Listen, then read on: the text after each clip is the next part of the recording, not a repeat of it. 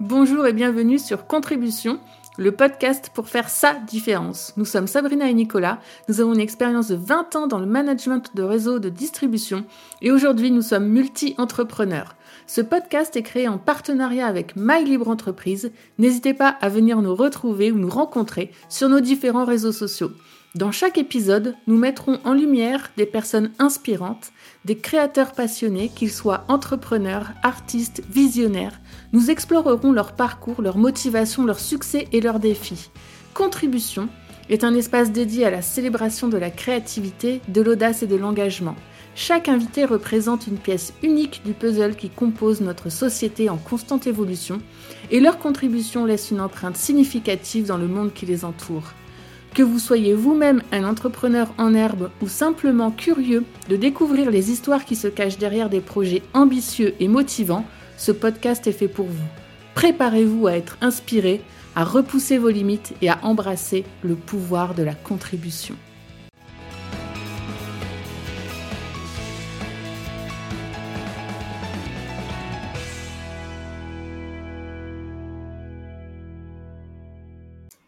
Bonjour à tous. Salut Audrey et Seb.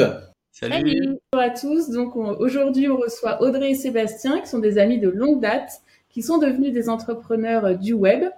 Vous êtes aujourd'hui les parents de trois enfants, bientôt quatre, et on peut dire que vous êtes une famille haute en couleur à plus d'un titre.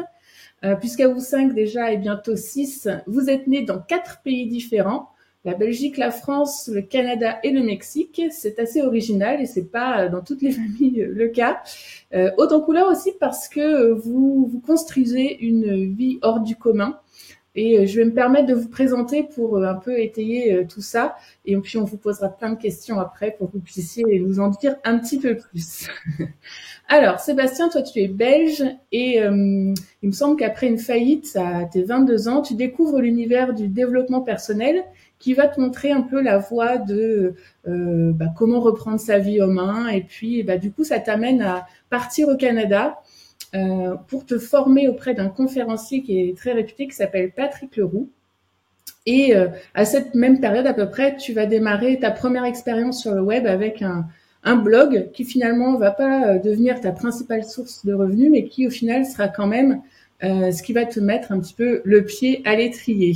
Euh, toi, Audrey, tu es française pour le coup et euh, très jeune, tu vas prendre ton indépendance, tu vas cumuler la fac et les petits boulots pour euh, pouvoir payer ton loyer, subvenir à tes besoins. Et puis finalement, tu vas finir par mettre tout ça de côté et partir aux États-Unis en tant que fille au père. Et vous vous rencontrez finalement dans un Starbucks un 1er janvier, il me semble.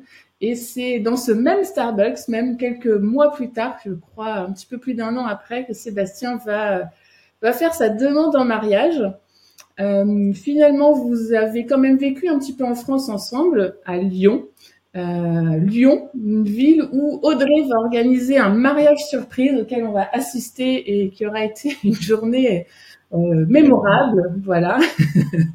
Donc euh, voilà, famille autant couleur, je vous l'avais dit. Euh, c'est à Lyon aussi que la jolie Eleanor va, naître à un moment où vous êtes en train de, de retaper un appartement avec voilà beaucoup d'énergie. Vous y avez également mis probablement toutes vos économies et vous allez y investir énormément de temps pour en créer un magnifique lieu et euh, surtout, in fine, faire une, belle plus-value qui va être le point de départ d'une nouvelle vie. Euh, et c'est donc en 2015 que vous quittez la France pour euh, partir au, Québec dans l'espoir de vous installer là-bas. mais finalement, c'est un tout autre projet qui va prendre vie et qui va naître sous les caméras avec la naissance de l'aventure Family Cost, une chaîne YouTube euh, qui, euh, bah, bah, en fait, qui retrace votre vie sur les routes, hein, puisque vous avez euh, avec vos deux enfants, Eleanor et Timothy, qui sera arrivé entre temps au, Canada, votre caravane que vous avez baptisée Liberty et votre pick-up No Limit. Vous allez voilà parcourir les routes du continent nord-américain et puis un petit peu plus. voilà donc pendant Il me semble que votre premier objectif, c'était euh, de vivre euh, de vos réseaux sociaux euh, deux ans après le lancement de Family Cost. Et il me semble que vous avez atteint largement l'objectif, mais on aura l'occasion de revenir sur ce sujet. Donc pendant trois ans, vous avez partagé vos aventures au Canada, aux États-Unis, au Mexique, au Panama, au Guatemala, au Belize et j'en passe. Il me semble que vous avez fait la Jamaïque aussi. Et puis votre petit dernier, Louison, est arrivé fin 2019 euh, dans la mer des Caraïbes. Vous avez, pour ceux qui n'ont pas vu, euh, cette extraordinaire vidéo de la naissance de Louison dans la mer des Caraïbes. Et puis, bah, ouais, le petit poisson dans l'eau. Vous avez également écrit un livre qui s'appelle Et si on plaquait tout? Donc ça, c'est une lecture euh, pour les vacances, pour ceux qui veulent. Euh, voilà. Et arrive 2020, qui va marquer un grand tournant pour tout le monde, mais pour vous tout particulièrement avec le fait d'arrêter votre vie nomade et de vous installer au Mexique. Et depuis ce temps, on vous voit évoluer au sein de votre ranch au Mexique avec euh, voilà ce ranch qui se transforme petit à petit en un magnifique lieu. Aujourd'hui, Family Cost, c'est plus de 250 000 abonnés sur YouTube, des abonnés que vous appelez les compagnons et presque 110 000 followers sur Instagram. Donc déjà, félicitations à tous les deux pour ce magnifique parcours très inspirant et bienvenue sur Contribution, le podcast pour faire sa différence. Première question pour vous, c'est euh, comment est-ce que vous définissez votre activité professionnelle aujourd'hui? Euh, Est-ce que vous êtes influenceur? Est-ce que vous êtes youtubeur, créateur de contenu? Comment est-ce que vous, euh, si vous deviez vous présenter professionnellement parlant, qu'est-ce que vous, vous en diriez? Alors, on n'aime pas le terme, mais malheureusement aujourd'hui, on est influenceur. Euh, mais j'aime pas ce terme-là parce que je trouve que c'est pas beau en fait. Euh, on préférait créateur de contenu, euh, mais ou inspirateur, ça aurait été bien aussi, mais on peut pas dire ça. Donc non, on est on est on est dans la case influenceur aujourd'hui. En tout cas, c'est comme ça qu'on est référencé, mais c'est vrai mm. qu'il y a une notion souvent un peu négative du côté influence, alors qu'on peut influencer positivement, et du coup, c'est ce qu'on essaye de faire. Mais c'est vrai que nous-mêmes, on a du mal à se définir ni comme influenceur, ni comme quoi que ce soit. C'est vrai qu'on a plus l'impression de créer du contenu, euh, pas de partager notre vie, mais vraiment de partager des petites séquences de ce qu'on peut être amené à vivre dans nos semaines et, euh, et euh, par ce biais-là, inspirer d'une manière ou d'une autre. C'est un peu comme ça, je dirais qu'on essaye de, enfin, mmh. en tout cas, qu'on se définit nous-mêmes.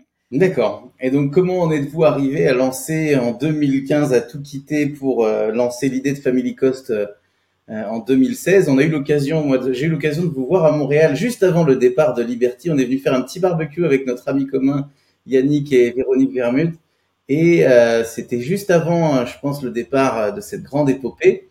Qu'est-ce qui vous a motivé? Quel a été le déclic dans le fait de se dire, OK, on quitte tout pour faire un voyage en caravane? Et c'est pas des petites caravanes en plus sur le sol nord-américain pour le coup.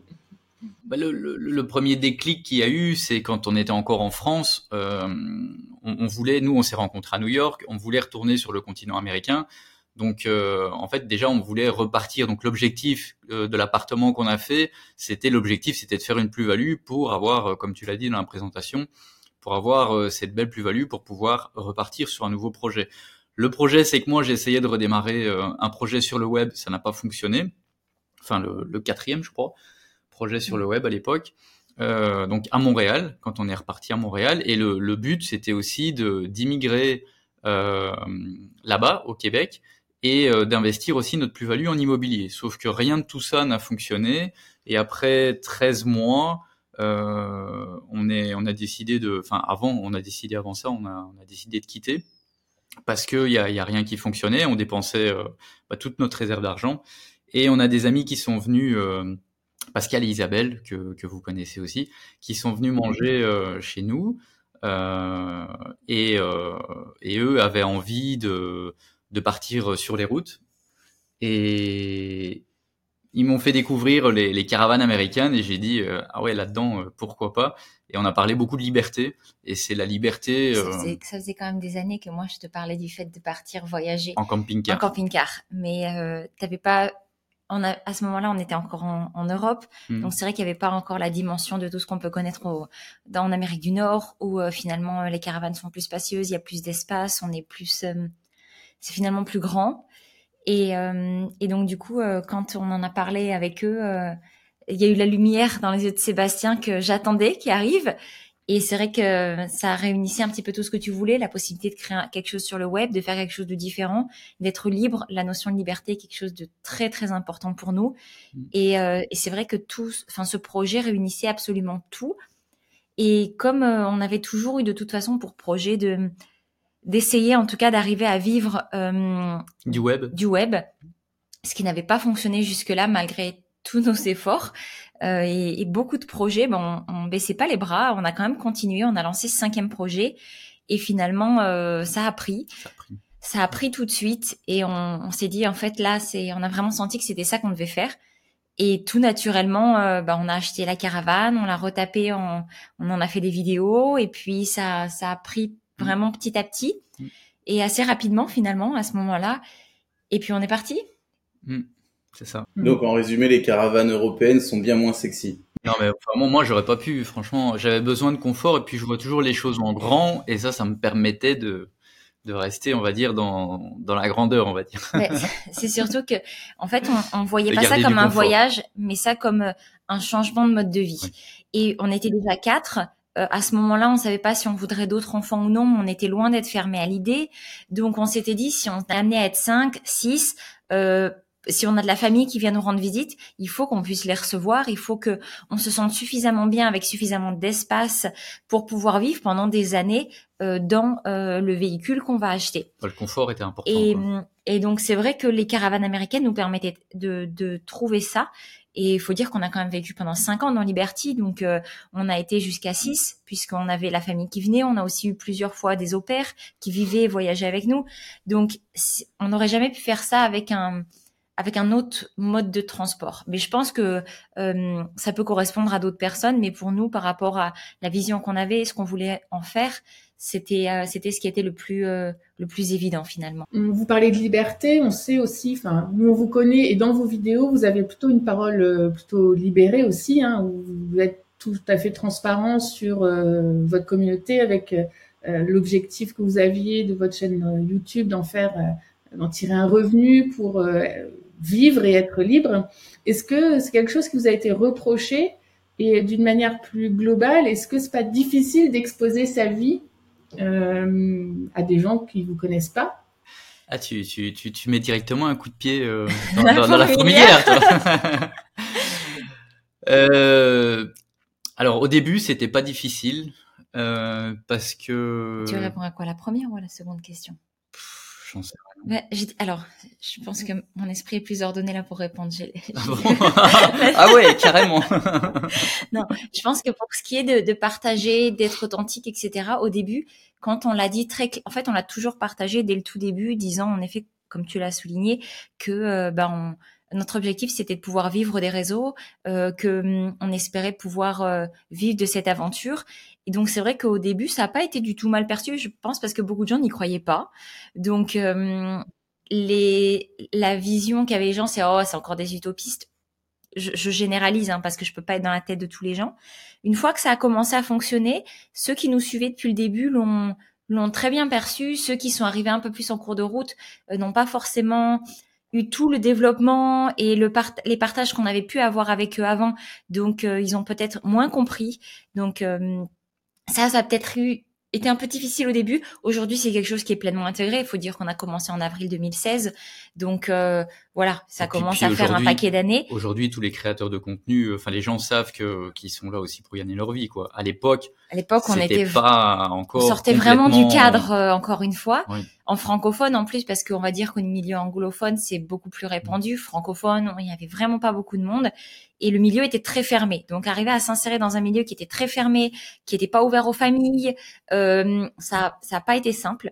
Après pour ce qui est de partager euh, notre vie, ben je dirais qu'en fait on partage peut-être 0,5% de notre vie. Non parce qu'à chaque fois finalement c'est que c'est que 20 minutes, 20, euh, 30 minutes de, de la semaine en fait. Euh, c'est peut-être même encore moins on, que ça, on, mais on a partagé euh, plus au début. Oui. On était plus, euh, j'ai pas envie de dire authentique, mais on va dire on, on était, on partageait plus. Sans et c'est vrai que bon, je pense qu'on a pris quelques claques et qu'aujourd'hui on bah, en fait, depuis, depuis 2020, il y a une montée en puissance de la haine sur Internet. Et, et c'est ce côté-là qui est assez difficile à gérer, on va dire. Euh, Mais pour nous comme pour tout le monde, hein, enfin je veux dire, il n'y a même pas besoin, je pense, de travailler sur les réseaux sociaux pour voir que la haine se déferle de partout. Sur Internet, c'est atteint vraiment son paroxysme parce qu'il y a euh, cette notion euh, d'identité cachée, etc.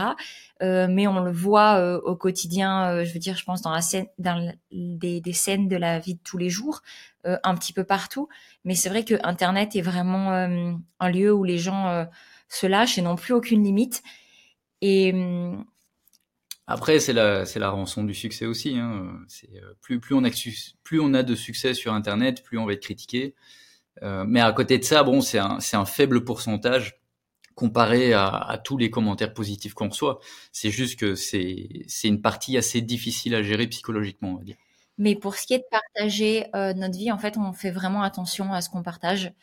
Et mmh. euh, donc, j'ai pas le sentiment j'ai l'impression de partager des moments de ma vie comme quelqu'un qui partagerait une photo sur Facebook à ses amis ou qui euh, ou sur Instagram en fait qui, qui vraiment partagerait une bribe. Mais une fois que la porte est fermée entre guillemets une fois que les réseaux sont tout ce qu'on partage pas finalement c'est des choses qui nous appartiennent à nous et qui font finalement notre vie bien plus que ce qu'on ce qu'on partage. Même si tout ce qu'on partage est authentique c'est la réalité de ce qu'on pense c'est la réalité de ce qu'on vit mais ça n'en reste qu'une infime quantité donc, je dirais que c'est pas pas quelque chose qu'on vit mal.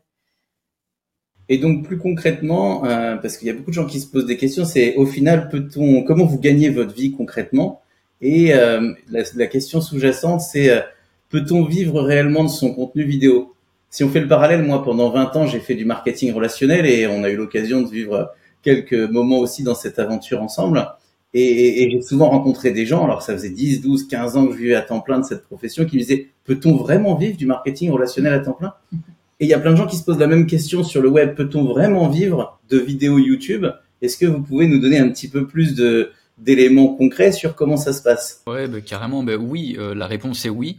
Euh, en fait, c'est assez simple. C'est plus euh, nous on vit grâce à la publicité sur YouTube et les marques qui nous contactent euh, dans le but qu'on parle de leur marque dans une de nos vidéos ou sur une story Instagram.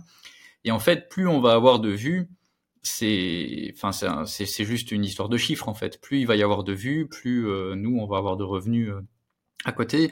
Et en plus, plus les années passent et plus les revenus YouTube augmentent aussi. avant, sur le marché américain, il y avait vraiment une grosse différence avec, avec la France. Aujourd'hui, on commence à être, euh, être quand même bien par rapport à ça aussi.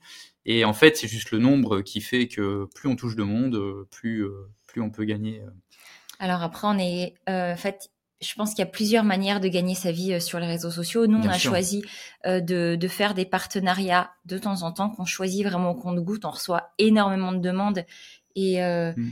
et c'est Seb qui s'occupe de tout ça, mais on, on fait peut-être quoi, un sur 100 qui nous contactent.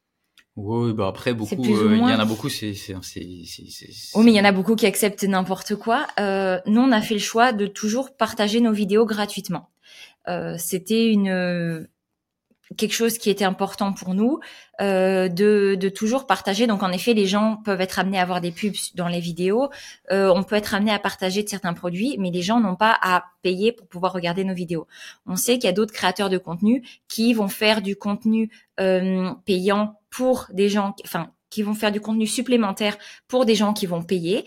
Euh, c'est vrai que nous, à, date, euh, à date c'est quelque chose qu'on n'a pas déjà, fait. On y a déjà réfléchi aussi pour l'instant, on trouve notre équilibre là-dedans et, euh, et, on est on est content de ce qu'on peut offrir.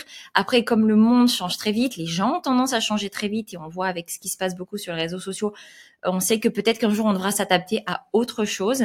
Euh, en tout cas, pour nous, c'était important de pouvoir le partager gratuitement pour pas faire de différence dans les gens qu'on avait envie de d'inspirer parce que ça quand même même si on voulait être libre et vivre de nos réseaux sociaux on voulait pas en vivre en partageant n'importe quoi mm. en, en, faisant euh, je veux dire on a vu beaucoup de gens être célèbres euh, parce qu'ils faisaient les clowns sur internet ou qu'ils faisaient vraiment euh, des choses qui à nos yeux semblent un peu ridicules euh, ou qui en tout cas ne nous Bah, correspondent L'objectif, pas. ça a toujours été d'inspirer. Exactement. Et euh, on s'était dit que on n'avait pas envie de faire de différenciation euh, à ce niveau-là.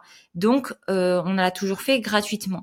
Mais euh, à côté de ça, on sait que ça peut aussi se faire différemment et Mm. que c'est très bien. On a beaucoup d'amis qui vendent, euh, qui sont vraiment euh, des, des, des professionnels dans Des, un sujet qui ont une- une, une expertise absolument poussée qui euh, qu'ils ont acquis au fil de dizaines d'années, de, de parfois même de beaucoup de plusieurs décennies de travail Et ils sont doués et qui et qui ont euh, quelque chose à partager mais qui ne concerne pas tout le monde et qui euh, en plus peut vraiment apporter dans la vie euh, des gens qui décideront de prendre ce chemin-là quelque chose de supplémentaire et qui du coup vendent des formations et on sait que c'est quelque chose qui est tout à fait possible aussi et euh, Évidemment, bien sûr qu'il faut bien choisir les gens à qui on va accorder sa confiance par rapport à ça, mais je trouve que c'est des gens qui ont euh, une expertise beaucoup plus poussée et que nous, on est les premiers consommateurs Mm. de formation auprès de gens en qui on a confiance et qui on sait peuvent apporter quelque chose du résultat et du résultat financier aussi. En fait, c'est un investissement. Mais cet axe-là, euh, c'est vrai que nous, on est jusque là, on n'a jamais été très très bon pour pouvoir vendre des formations. On a déjà essayé et c'est c'est pas en notre fait, je c'est crois pas que notre nous, point on, fort. on se sentait pas légitime, Mm. mais euh, on est les premiers. Par contre, on sait qu'il y a des gens en qui euh, vraiment on, on peut fermer les yeux, on a entièrement confiance dans les contenus qu'ils peuvent proposer. Mais pour répondre à la question, oui, on gagne. Oui, c'est euh, tout, on c'est tout à fait possible de vivre, de vivre d'internet, bien sûr. Il y a mille et une façons de pouvoir le faire, je pense. Les partenariats, je sais qu'il y a certains influenceurs qui sont accompagnés par une agence et tout ça. Est-ce que c'est votre cas ou vous êtes complètement autonome? Non. Alors on n'a jamais voulu, on a déjà été euh, contacté plusieurs fois, on a failli déjà rejoindre plusieurs fois des agences, et puis finalement à chaque fois on fait machine arrière, on se dit non, on veut vraiment garder le contrôle de de, De tout. de tout, parce que et, et, et avec le recul on a vraiment bien fait parce qu'on a tellement vu d'histoires euh, d'influenceurs dans des agences. Euh, pour au final, euh, enfin non, enfin on va pas rentrer dans les détails de, par rapport à ça, mais mais en gros on préfère se gérer nous. Pendant plusieurs années, on a eu quelqu'un qui travaillait euh, pour nous. Enfin, je veux dire, c'était Une une, freelance. assistante. On, on payait, euh, Mm. qu'on qu'on payait euh, sur euh, sur pour ce qu'elle faisait pour nous. Et c'est vrai qu'on travaillait en équipe à trois. Après, euh, euh, pour l'instant, euh, on a on n'en a plus ressenti le besoin, plus la possibilité non plus. Donc c'est vrai qu'aujourd'hui, euh, on travaille que tous les deux. Mm. Mais euh, rejoindre une agence, non, ça ça Bah, va à l'encontre de notre liberté. Il y a eu des histoires il y a pas si longtemps où on a bien vu que des gens faisaient confiance à des agences avec qui ils travaillaient depuis des années et des années et, euh, et qui ont signé des choses et au final ça s'est retourné contre eux. Et c'est des choses qu'on a reçues aussi, qu'on nous a proposé de signer, qu'on n'a pas signé. Et, euh, et on est content de pas l'avoir fait. Au final, on se rend compte que euh, au moins s'il y a une erreur, on peut s'en prendre qu'à nous, Mm. vraiment. Et on en a fait des erreurs. Après, hein. euh, il y en a que ça, pour qui ça, ça fonctionne bien comme ça. Hein, euh, Oui. Mais c'est vrai que nous, on a toujours voulu garder le contrôle et, euh, et ouais, c'est bien comme ça. Gardez votre liberté sur cet aspect-là de l'activité. Mm.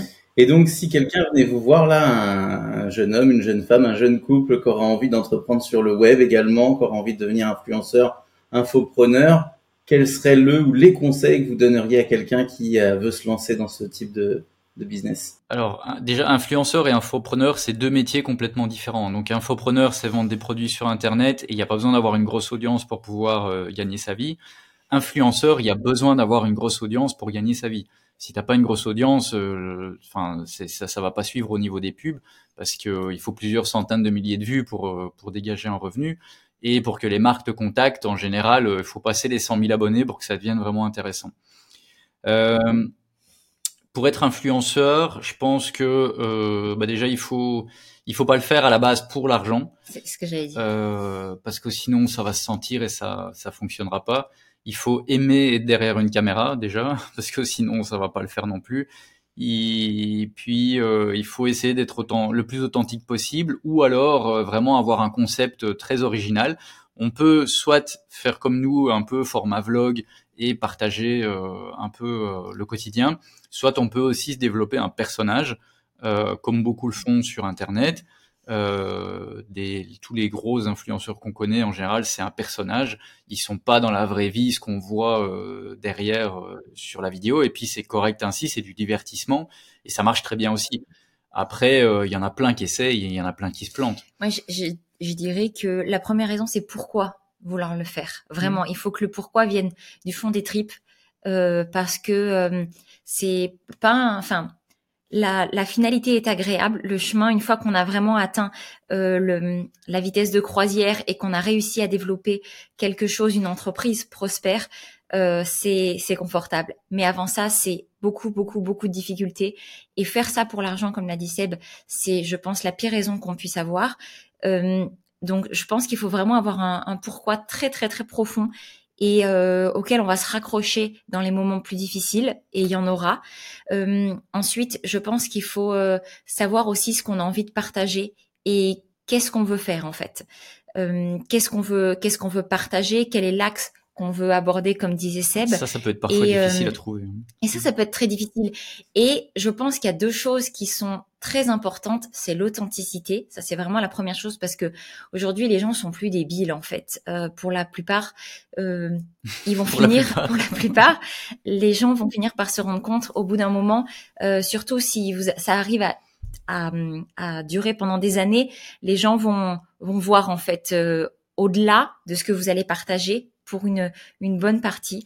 Et, euh, et je pense qu'il faut être authentique et arriver à apporter quelque chose dont les gens ont besoin.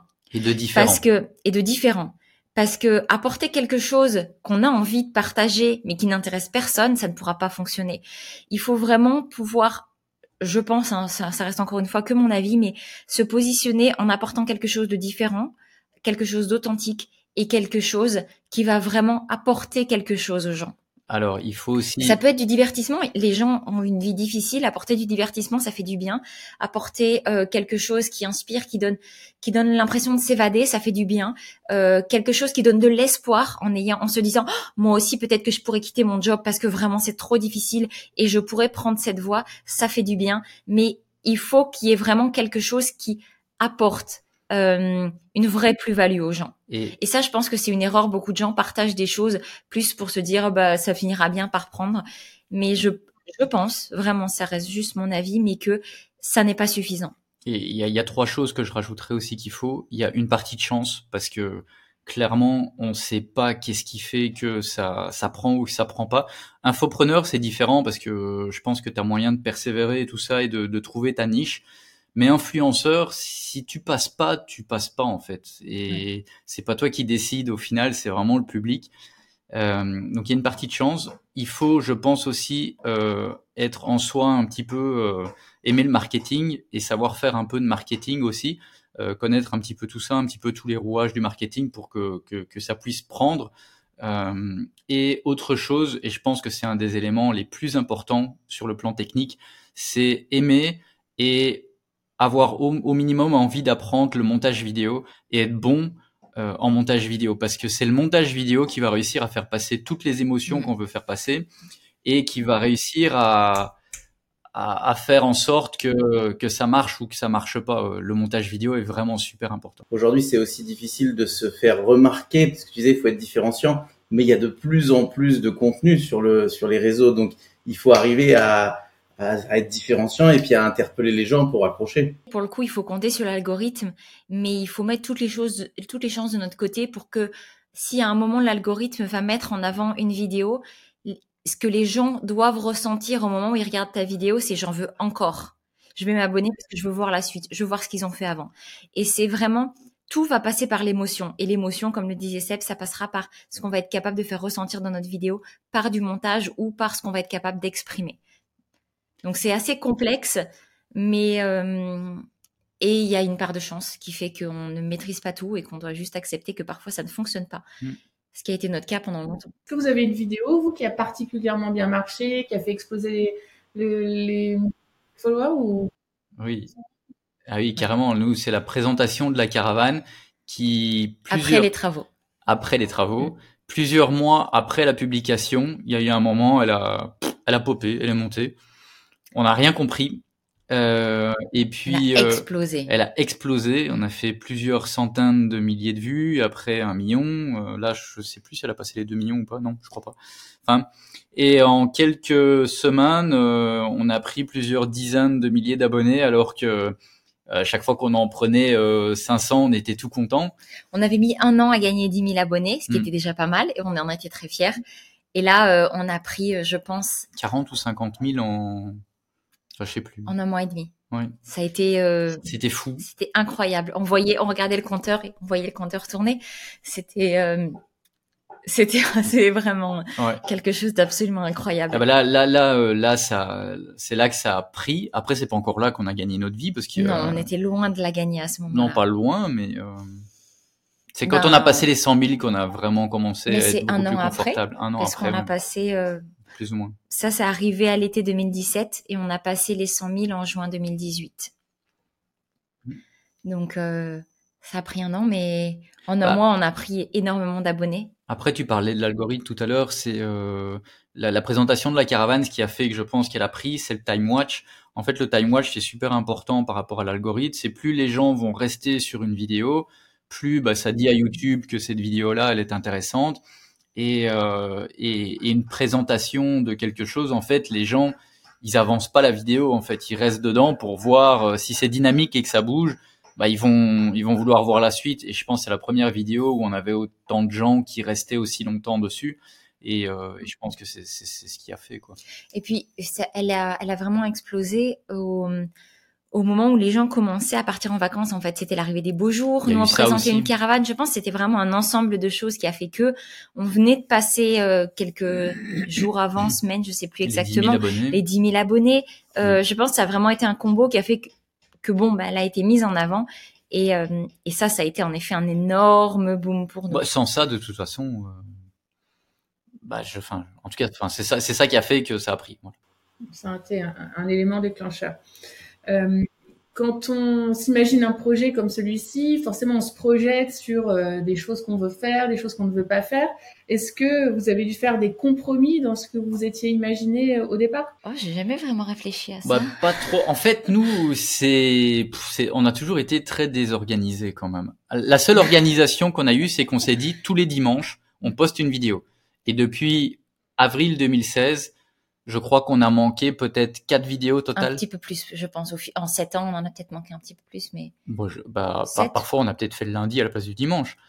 Mais au final, qu'on a vraiment Ah oui, rien on fait, je pense que peut-être on a loupé quatre semaines depuis avril 2016. Et du coup, euh, ça c'est la seule organisation qu'on qu'on a et le truc qu'on respecte. Le reste, on est vraiment très désorganisé. On sait euh, généralement jamais qu'est-ce qu'on va faire la semaine suivante comme vidéo. Je pense que c'est ce qui Euh, fait l'authenticité de nos vidéos. ouais. Mais du coup, c'est euh, beaucoup de travail. ta question, c'était quoi exactement? Est-ce que vous avez fait des compromis Ou des euh, concessions. ou des concessions sur ce que vous étiez imaginé Je sais pas, vous vous êtes dit jamais on fera ça, vous l'avez fait, ou euh, euh, on veut faire ça, on l'a pas fait. Enfin, je sais pas. Est-ce qu'il y a eu des compromis? Non, on a, on a toujours fait ce qu'on avait envie de. En fait, nous, on fonctionne vraiment par impulsion, à l'instant. à l'instinct, ce qui est bien parfois C'est et, pas bien. et pas bien parfois. Euh, ça a ses avantages et ses inconvénients, mais euh... Je dirais que c'est plutôt l'inverse. À un moment, euh, il y a plusieurs années, on se sentait à l'aise à l'idée de partager certaines choses qu'aujourd'hui on ne partagerait plus. mhm. Euh, parce que à ce moment-là, euh, le, les réseaux étaient tels qu'ils l'étaient à l'époque, Mm. que des années ont, se sont écoulées, que les réseaux ont changé et qu'il y a des choses qu'aujourd'hui on ne partagerait plus, qu'on a pu faire en tout cas plus de la même avant. manière. C'est ça, plus de la même manière. Et euh, je dirais que c'est plus dans ce sens-là, mais des compromis en tant que tels, Non, je crois pas. Je crois je pas. crois pas. Enfin, je crois pas. D'accord. Euh, je sais que Seb, toi, tu as toujours été en train de, te- de faire des recherches, de te former, de regarder, de t'inspirer. Est-ce que dans le cadre de ce type d'activité, vous avez été à un moment accompagné, coaché, ou est-ce qu'il y a des gens qui t'ont inspiré, sur lesquels euh, tu t'es appuyé parce que tu t'es dit, tiens, ça, ça peut être utile Ouais, bah moi je- déjà je suis un gros consommateur de contenu YouTube. Et quand je regarde du contenu, je le regarde pas que pour me divertir, je le regarde souvent aussi même du divertissement, je regarde toujours euh, par exemple euh, au début je me souviens et encore aujourd'hui, je regardais beaucoup Thibaut InShape et je me disais waouh mais ce mec euh, il est super bon et la majorité des gens ils ne voient que des vidéos de divertissement, moi je vois tout le truc marketing qu'il y a derrière, pareil avec Amixem, Amixem euh, il est un peu plus jeune que moi, mais au final, pas tant que ça. Il est papa et tout. Il s'adresse à, des gamins, mais pas que. Et il est super bon en termes de marketing. C'est juste qu'il n'en parle pas, mais moi, je le vois parce que je me suis beaucoup formé euh, sur tout ça aussi. À l'époque, euh, moi, je fais partie de, des anciens euh, sur Internet. En 2009, j'avais déjà suivi une formation qui s'appelait Blogueur Pro pour apprendre à monter un blog sur le web. Il y avait du marketing dedans. J'ai beaucoup suivi Jean Rivière, que je suis encore aujourd'hui, qui est le, le papy du marketing sur Internet. Et, euh, et ouais, ça m'a toujours vraiment beaucoup, beaucoup inspiré. Donc, je me suis énormément formé. Euh, et un gros consommateur de contenu tout court. Ouais, je, ouais, je, je, suis un gros consommateur de contenu. Euh, avant, c'était beaucoup les euh. livres, et aujourd'hui, c'est beaucoup plus euh, sur YouTube. Ouais. Ben, ça fait la transition. Ça fait une bonne transition, puisque justement, quels seraient les trois livres de développement personnel que vous pourriez recommander si vous deviez en choisir trois? Alors, bah, tu peux me le passer Il y en a un qui est là, ouais, justement. il y a le premier, moi, je pense, c'est Le succès selon Jack de Jack Canfield. Alors, c'était pas près du tout. C'est juste que, ouais, il est gros. Je l'ai, je l'ai vraiment travaillé. Là, on, on le voit. il est, il a plusieurs vies. il, a, plusieurs vies, il a fait plusieurs plages, c'est pour ça qu'il est dans un état. il est euh, scotché, enfin. Catastrophique. Et là, euh, bah, il est dans la voiture, parce que j'en ai pris hier pour aller euh, à Mérida, et j'ai acheté le, c'est un genre de guide pour mettre en, en, application. le bouquin. et je suis en train de le refaire. oui, oui, oui, il est sorti il y a quelques mois maintenant. Je vois très bien le, le deuxième, qui est quasiment aussi gros d'ailleurs. Enfin, c'est pour un guide, c'est une balèze. Non. Oui, enfin, je veux dire, pour un petit pull qui ah est censé expliquer comment utiliser un bouquin, c'est quand même gros. Ouais. C'est pas une notice, quoi. Ouais. c'est un bouquin. Donc moi, ce livre, il m'a complètement, franchement, il m'a changé ma vie et le chapitre qui m'a le plus changé la vie, que j'avais déjà entendu avant ce principe-là euh, dans dans les 12 habitudes des gagnants de Patrick Leroux. Euh, c'est le premier contenu que j'ai suivi, c'était Patrick Leroux, mais j'avais toujours du mal avec ce principe qui est la responsabilité. Quand il disait euh, on est à 100% responsable de tout ce qui nous arrive, j'avais j'avais un ah non mais quand même non il exagère 100% non. Et ce livre en fait le premier chapitre c'est euh, c'est la responsabilité c'est le titre c'est on s'en fout hein. non on s'en fout pas c'est assumer l'entière responsabilité de votre vie. Et pour moi c'est ce qui a vraiment euh, propulsé euh, ma vie là où, j'en suis personnellement aujourd'hui.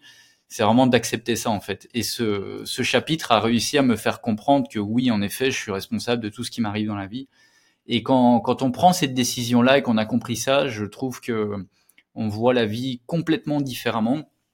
Et, euh, et surtout quand il nous arrive des problèmes, alors, euh, quand il m'arrive des problèmes sur le moment, euh, bien sûr, je jure et j'insulte euh, les gens dans ma tête, comme tout le monde, je pense. Mais après, je prends du recul là-dessus et je me dis bon, qu'est-ce que qu'est-ce que j'aurais pu faire différemment pour pas que ça arrive? Et il y a toujours une raison. Alors, même si l'autre nous a fait la pire des crasses possible, c'est son, c'est ce qui lui appartient en fait. c'est son problème à lui. Mais moi, qu'est-ce que j'ai fait? Bah, Personnellement, je l'ai laissé rentrer dans ma vie cette personne-là. Donc, je suis responsable de ça. Après, ce qu'elle a fait, on s'en fout. Ça, ça lui appartient. Le deuxième, alors moi, le, secret, il m'a fait beaucoup de bien aussi, le livre Le Secret, euh, sur la loi d'attraction, pour, pour apporter un côté un petit peu plus spirituel, entre guillemets. Euh, beaucoup l'ont critiqué, par exemple, ce livre-là, en disant que ouais, mais tout peut pas tomber du ciel euh, si on se bouge pas et tout ça. Mais je pense que les gens qui critiquent n'ont pas vraiment bien lu le livre parce que dedans, ça parle aussi de l'action. Donc, bien sûr, il faut, faut, faut passer à l'action, faut pas juste émettre des pensées. Quoique, euh, franchement, le tableau de visualisation et des choses comme ça, euh, je pense qu'on parfois beaucoup sous-estime le, pouvoir de ce truc-là en fait euh, dans, l'inconscient.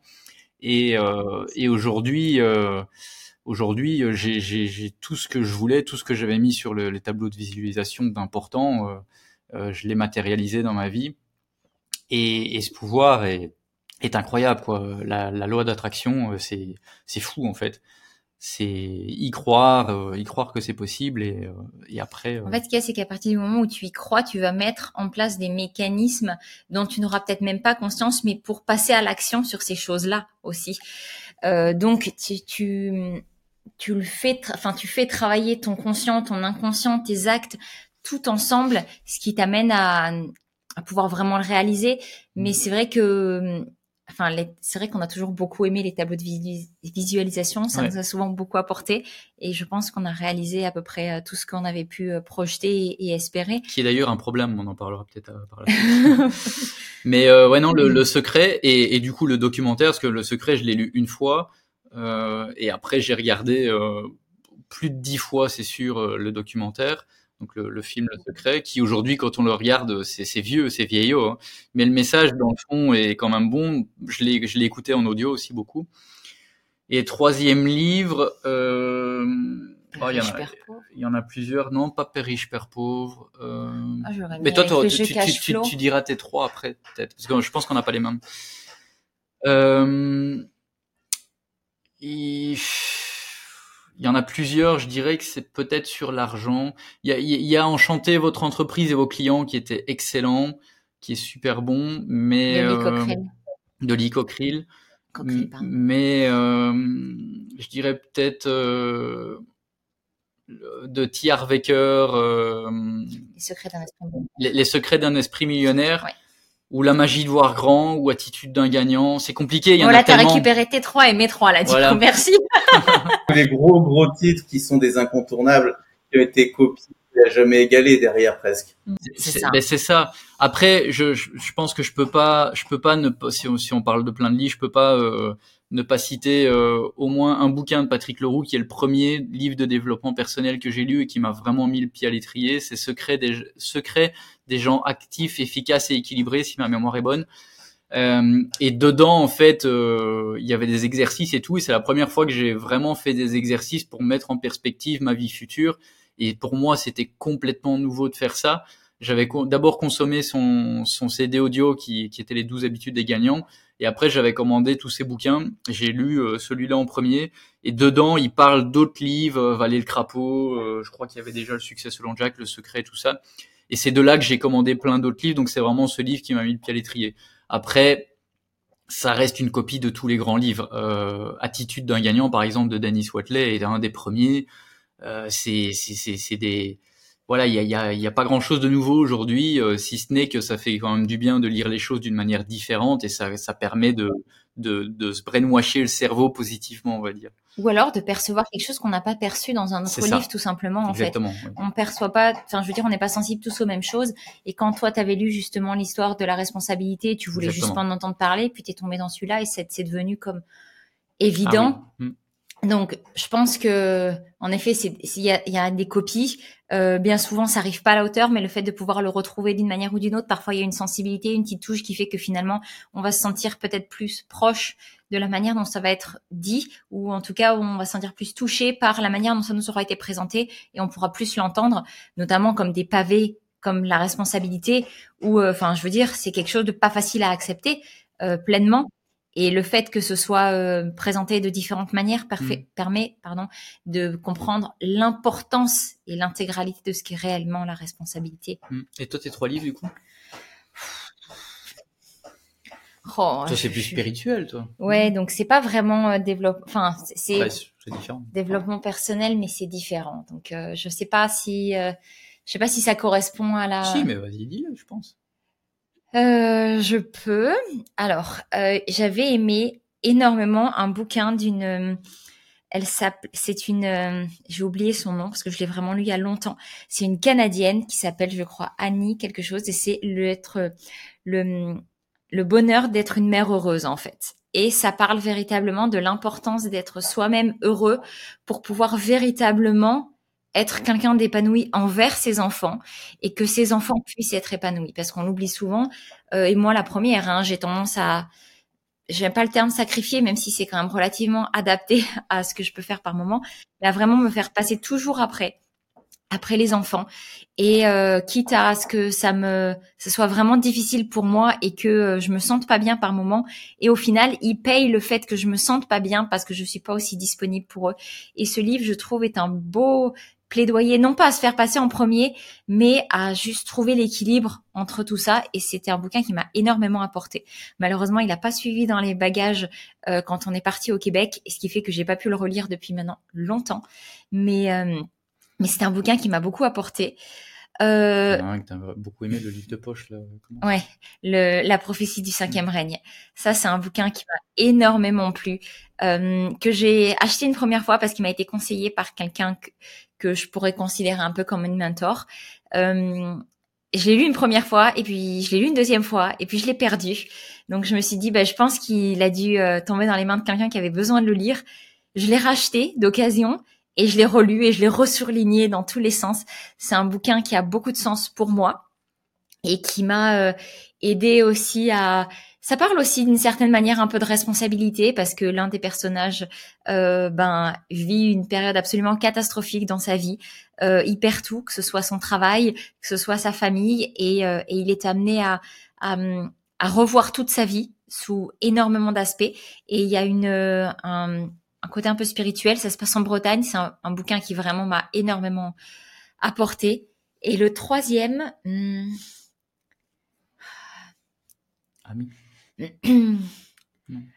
Ouais, non, je pense pas que ça s'adapte dans la situation, même si oui, j'ai beaucoup, beaucoup aimé. Euh... Euh, je me rappelle plus exactement le titre parce que pareil, je l'ai lu il y a des années. Et euh, mais c'était un bouquin de la femme de Kiyosaki et je trouvais que ça apportait une vision féminine de des pensées de Kiyosaki et je trouve je trouvais que moi c'était quelque chose qui me parlait beaucoup. Donc, euh, ouais, bouquin de Kim Kiyosaki. Kim, ouais, Kim. ouais. Euh, qui m'avait euh, beaucoup beaucoup euh, apporté. Elle en a écrit plusieurs, donc euh, je saurais plus redonner le titre exact parce que j'en ai lu plusieurs et je me rappelle plus exactement ce que c'était. Mais euh, je trouve que Kiyosaki apporte énormément de choses. Bon, c'est un pont hein, dans le dans le domaine, même si je me rends compte que aujourd'hui, il a au-delà de ce qu'il partage, il y a une vision plus spirituelle qui me correspond vraiment finalement beaucoup. Et je trouve que euh, euh, Kim apporte cette touche dans ses bouquins assez similaire de ce que peut, partager Robert mais avec vraiment une approche encore différente. Et, euh, et j'avais beaucoup aimé ce bouquin. Voilà c'est faire une synthèse ça serait plus ou moins... un vrai sujet la lecture hein. nous c'est notre ADN c'est pour ça qu'on s'entend bien sur cette partie là mm. Euh, donc que d'aventure pour Family Cos. Qu'est-ce que question intéressante Qu'est-ce qu'on peut vous souhaiter pour la suite?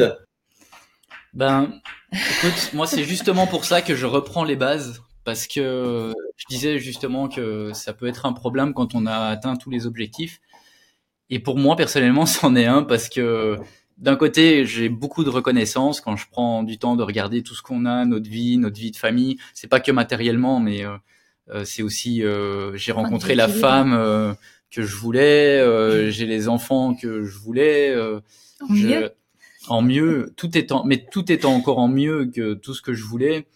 je viens quand même d'une famille bah, d'ouvriers, et, ouais, d'ouvriers, et, et peu de gens, enfin personne, même moi-même, je pensais pas que j'en arriverais à ce point-là en fait. Aujourd'hui, on est une maison de fous. Euh, on vient de faire construire la piscine et tout. Enfin, et et tout ça, c'est bien. Et on est libre. On est libre. Ah ouais, on est libre. On, au final, on travaille pas comparé à des gens. Euh, si, c'est du travail, mais comparé à des gens qui vont 8 heures par jour et qui font 2 heures de déplacement par jour pour aller euh, quelque part au boulot et tout, et qui voient pas leurs enfants et tout. Enfin, on a une chance de fou. C'est incroyable. Mais le problème, c'est que j'ai tout ce que je voulais.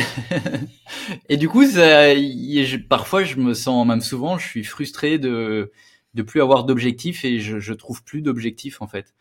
Et je trouve plus. Euh, là, euh, j'ai refait l'exercice, ma raison d'être, et, euh, et ça a été très difficile de de la réaliser. Et là, je, je vais re, refaire mes objectifs et je sais pas qu'est-ce qui va sortir de ça en fait, parce que j'ai j'ai plus rien qui me qui qui m'apporte euh, vraiment qui m'excite. ouais. J'ai plus rien qui m'excite vraiment. Mais en même temps quand je prends le temps de d'être reconnaissant sur ma vie je suis super content et tout et je me dis bon ben voilà c'est bien quoi mais j'ai j'ai pas encore 40 ans quoi qu'est-ce que je peux faire de plus du coup? Mais en même temps est-ce que je dois faire plus? Mm. c'est c'est en plus j'ai une personnalité qui est très euh, compliquée pour ceux qui connaissent un peu, je suis un, je suis architecte. Euh, c'est le, le texte, dans le, dans le, c'est MBT. Euh... Nico, tu sais peut-être. C'est le, c'est un synthèse de personnalité, je crois, c'est MBTI un ou truc MBTI. comme ça. Ouais. Et euh... je suis IFTJ, un truc comme ça. Euh, compliqué en, et pénible. En, en, en gros, c'est l'architecte qui est très paradoxal en fait, et ça, enfin le, le fait d'avoir compris d'avoir lu euh, cette définition-là de ma personnalité, ça m'aide vraiment beaucoup aujourd'hui à comprendre pourquoi je suis aussi paradoxal sur certaines choses. Euh, moi, je suis ni blanc ni noir, euh, je suis souvent une nuance des deux en fait. Et parfois, je peux dire un truc et puis complètement son contraire. Et les deux ont du sens, en fait. Et par exemple, moi, euh, si on devait parler de politique, je suis ni à gauche ni à droite. Je suis. C'est même pas au centre. Je suis même pas au centre. C'est très compliqué. C'est partout pour plein de trucs. Ouais. Et, euh, et du coup, dans ma vie, parfois, c'est un gros bordel parce que, enfin, dans, dans ma tête. Et euh, enfin voilà, ouais, c'est assez compliqué. Quand on a atteint tous ces objectifs qu'on s'était fixés, euh, qu'on a qu'on a charbonné pendant 15 ans pour les atteindre, c'est super bien quand on les atteint.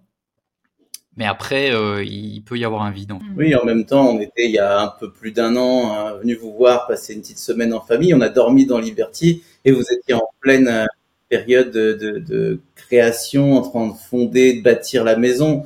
Donc là, c'est comme la fin d'un projet. Maintenant, il faut que tu retrouves quelque chose qui va te donner le feu sacré. Mais j'ai pas de doute sur le sujet.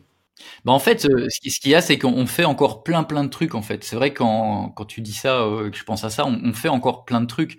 Euh, là, on développe euh, des locations sur le terrain et tout ça. Mais ça me, c'est un peu comme si plus rien ne me, ouais, ne m'excitait, comme disait Audrey, euh, à part toi, quoi. Mais avait quelques tonnes de melons, j'ai cru comprendre l'année dernière. Ouais, mais voilà, mais tu vois, c'est pas, je suis pas, je suis pas convaincu non plus à 100% que c'est ce que je dois faire. En fait, peut-être que je ne fais pas ce que je dois réellement faire. En fait, c'est peut-être ça. Et ça, tu vas trouver. En tout cas, nous, on voulait euh, vous remercier au, au nom de tous vos compagnons qui vous suivent parce que bah, tout ce que vous avez partagé jusqu'à présent, c'est quand même une touche d'espoir, une touche d'aventure, mm. un partage d'un petit bout de votre vie qui a au quotidien, j'imagine, allumé et donné beaucoup, beaucoup d'envie à plein de gens. Et euh, comment on peut vous suivre d'ailleurs sur les réseaux sociaux si les gens veulent en savoir un peu plus et euh, connecter avec vous? Principalement YouTube et Instagram, euh, Family Cost. Principalement YouTube. Ouais, je dirais que c'est notre ADN, enfin, on peut aussi nous retrouver sur Instagram, on partage aussi, mais je pense que notre l'ADN vraiment de c'est YouTube, c'est le c'est le long format. YouTube. Nous les les courts formats, d'ailleurs les, les TikTok, les reels, les shorts et tout ça, on est on fait on commence à faire un peu parce que bah il faut il faut c'est ce que les plateformes demandent, c'est ce qu'ils mettent en avant. Mais clairement le long de format, euh, ça permet vraiment de partager selon nous. Euh, bah, d'ailleurs, créer un lien. Ce qu'on fait là, les podcasts et tout, je trouve ça vraiment cool. Euh, ça permet vraiment d'approfondir des choses sans, euh, sans se limiter dans un truc de 15 secondes, 30 secondes où, où les gens euh, comprennent euh, ce qu'ils veulent comprendre. Oui, puis je pense qu'aussi on n'est pas forcément très fan du format très très court parce que on a le sentiment, après peut-être à tort, hein, mais que on est dans une société de consommation mais poussé à l'extrême. Mm. Et je parle même pas de consommation des choses, mais consommation de contenu, consommation des gens. Quand on n'est plus, on en a marre de quelqu'un qui a fait quelque chose, euh, on est amis depuis trois minutes et ça y est, on n'est plus amis. Euh, les couples volent en éclats parce que on, on peut, on trouvera mieux ailleurs. Et en fait, on consomme. Et j'ai le sentiment qu'on consomme du contenu, qu'on consomme des gens, qu'on consomme euh, beaucoup de choses. Et le fait de mettre des contenus qui soient aussi courts euh, ne fait que accélérer, envenimer ce sentiment de, de consommation de personnes. Et, euh, et je, je suis pas forcément très en adéquation avec ça. Je pense que aujourd'hui le monde va pas forcément très très bien et c'est aussi parce qu'on a totalement déshumanisé et les gens, les relations, les, fonctionnements et euh, je trouve que ça a une importance particulièrement euh, bah c'est euh, prépondérante dans le fonctionnement qu'on a aujourd'hui de vouloir euh, toujours plus euh, et pour avoir toujours plus, vu qu'on n'a pas plus de temps, eh ben il faut que ce soit plus court, il faut que on passe vite à autre chose. et, je trouve ça un peu dommage. L'attention des gens, c'est toi, Nico, je crois que tu écrivais ça. Je suis tombé sur ton Facebook. D'attention qui est de plus en plus faible. Et j'ai fait un post hier sur le sujet mm. où un poisson rouge a priori à 9 secondes d'attention, alors que d'après une étude qui a été faite il y a quelques temps maintenant, on est en train de passer aux 8 secondes parce que euh, chaque année, euh, notre taux d'attention à cause de la avec toutes les sollicitations qu'on a, est en train de passer en dessous du niveau du poisson rouge, ce qui n'est pas extrêmement valorisant pour notre espèce, mais effectivement, c'est un vrai sujet. Ouais, un vrai ben, sujet. voilà, ben, tu vois, j'ai pas j'ai pas eu le temps de voir ton post, mais je suis entièrement d'accord et je trouve que euh, il faut plutôt se servir de ce, cette version course pour dire allez voir la version longue plutôt que juste dire être mis en avant, chercher l'attention comme tu disais tout à l'heure, euh, ce sentiment de il faut se il faut se, se démarquer, se valoriser d'une manière ou d'une autre, et ça passe par le fait de il faut faire quelque chose euh, qui euh, qui accroche l'attention des gens. Et je trouve ça dommage parce que ça perd vraiment euh, l'ADN et le côté euh, on peut vraiment apporter quelque chose aux gens. Après le, après le long format marche de plus en plus aussi paradoxalement d'un autre côté parce que avant tu partageais une vidéo de 25 minutes sur YouTube quand on avait commencé, on avait l'impression d'avoir fait un truc euh, oulala, là là, c'est beaucoup beaucoup trop. Qu'est-ce qu'on fait? On met en ligne ou pas? 25 minutes. Aujourd'hui, on peut mettre des trucs de 50 minutes et ça passe. Après, c'est sûr, c'est pas le même public qui regarde, mais moi, je préfère toucher ce public-là que du public de, voilà, de poisson rouge, quoi. sous poisson rouge, du coup, sous poisson rouge. Mais voilà, c'est la petite parenthèse peut-être sur le fait de, voilà. on, sera plus nous sur euh, sur YouTube. C'était pas la question. Hein. Après, on a répondu à côté, comme toujours. Mais voilà, Family Cost pour nous retrouver sur YouTube ou sur Instagram. Euh, dernière question pour vous. Notre podcast s'appelle Contribution. Euh, qu'est-ce que ça veut dire pour vous contribuer? Pour moi, ce serait apporter sa pierre à l'édifice. Ça veut dire euh, pendant là tout à l'heure là, je regardais par la fenêtre au moment où on parlait, il y a un colibri qui est passé, véridique. Et j'ai vraiment le sentiment que c'est le travail du colibri, c'est que si chacun à sa petite échelle peut contribuer, on est de toute façon personne n'est parfait que ce soit enfin et particulièrement dans l'espèce humaine on a tendance à faire beaucoup de mal mais si chacun essaye de faire un petit peu de bien et d'apporter un petit peu de bien d'une manière ou d'une autre euh, que ce soit en créant euh, un podcast comme vous le faites où vous apportez votre petite pierre à l'édifice pour pouvoir créer ensuite quelque chose de, beau, de bien, quelque chose qui permet d'avancer. Euh, eh ben, je pense que c'est ce qui est le plus important de, de considérer que premièrement, on n'est pas des messies et que on pourra pas à nous tout seuls déjà, on n'a pas la, on ne doit pas avoir la prétention que on est capable d'apporter euh, ce dont le monde a besoin, mais que si on est conscient que malgré nos failles, malgré nos défauts, malgré euh, nos nos casseroles qu'on doit encore tous travailler, eh ben il y a quand même quelque chose qu'on peut apporter et que ce petit quelque chose c'est quelque chose que quelqu'un n'aura peut-être pas pu apporter. Eh ben si chacun essaye de faire juste de son mieux, en arrêtant de juger ce que les autres font, en arrêtant de d'avoir un avis sur tout, mais juste essayer d'apporter quelque chose en plus. Si chacun essaye de faire ça, je pense que les contributions euh, mises toutes bout à bout euh, pourront apporter quelque chose de vraiment grand.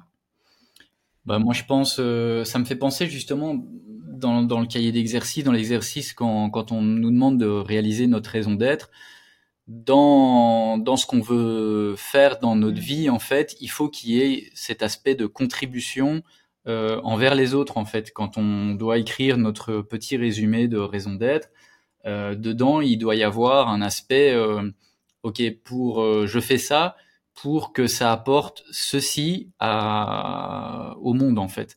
Et en fait, je pense que c'est super important pour que ça donne une, une raison d'être, en fait, parce que faire les choses juste pour soi euh, bah ça, ça, ça a pas d'intérêt en fait. Donc euh, voilà, la contribution, je pense, c'est super important. Euh, je veux pas en rajouter plus parce que c'était déjà beau ce que tu as dit. Ah, merci. Ben, merci pour cet échange, pour ce moment de partage euh, en direct du Mexique. Vous êtes au début de votre journée en plus, 9 heures. Et on vous souhaite une belle journée ensoleillée, plein de belles choses pour la suite de l'aventure Family Cost et au plaisir de reconnecter pour de belles aventures ensemble.